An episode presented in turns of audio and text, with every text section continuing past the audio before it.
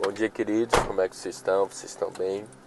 Hoje eu vou falar sobre o terceiro pecado que nós estamos falando, lá de 1 Coríntios, capítulo 6, versículo 9, que é o pecado do adultério. E para falar sobre o adultério, eu vou ler um versículo para vocês que está lá em Provérbio, a partir do capítulo 6, a partir do versículo 32, que diz assim: Eu vou ler pausadamente para a gente ficar refletindo a respeito das afirmações.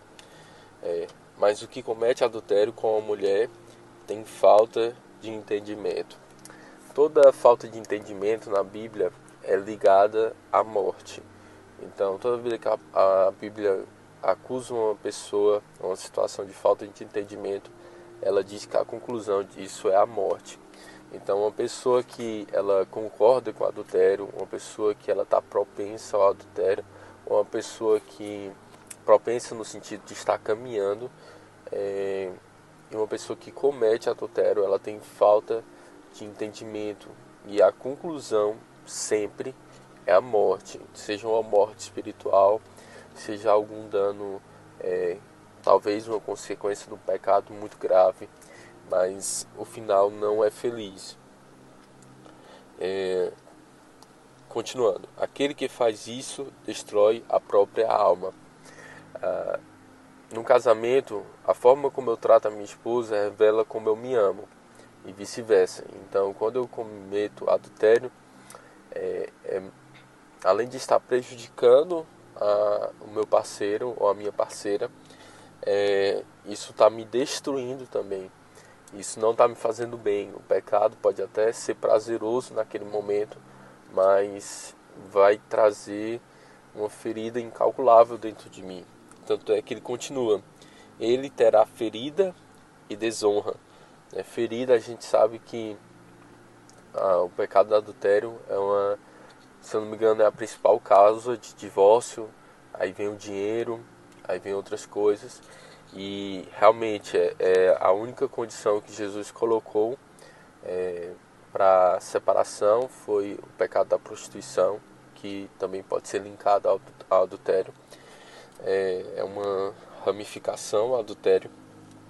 Então, as feridas que o adultério traz é, não tem não tem consequências assim, não tem como se medir, é, tanto tá para a pessoa que fez como para o parceiro, como para a família. É uma coisa que traz bastante ferida e desonra. Né? As pessoas que cometem adultério, é, a não ser que esteja com sua moral muito distante daquilo que Deus desejava que estivesse, é, vai se sentir uma pessoa muito envergonhada, seja por descobrirem, é, seja por pegarem no ato, seja por ela caminhar com essa vergonha, por mais que não tenha falado com ninguém, ela vai sentir essa vergonha, essa pessoa, né? E a sua repreensão não se apagará.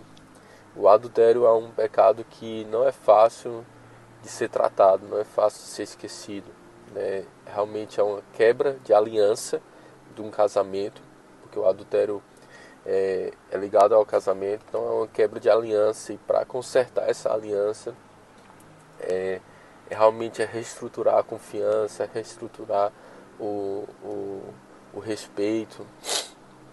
E ele fala aqui, porque o ciúme é a fúria do homem, portanto ele não poupará ninguém no dia da vingança vai trazer ciúme para o casamento, vai trazer muitas coisas negativas.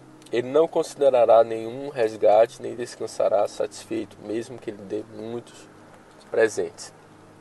Então, é, hoje nós falamos sobre o adultério. Adultério é, é algo que nós não precisamos cometer, é algo que nós não devemos cometer é, ter um casamento saudável, sonhar com uma família, é, ter só um parceiro, só uma parceira, é o plano de Deus.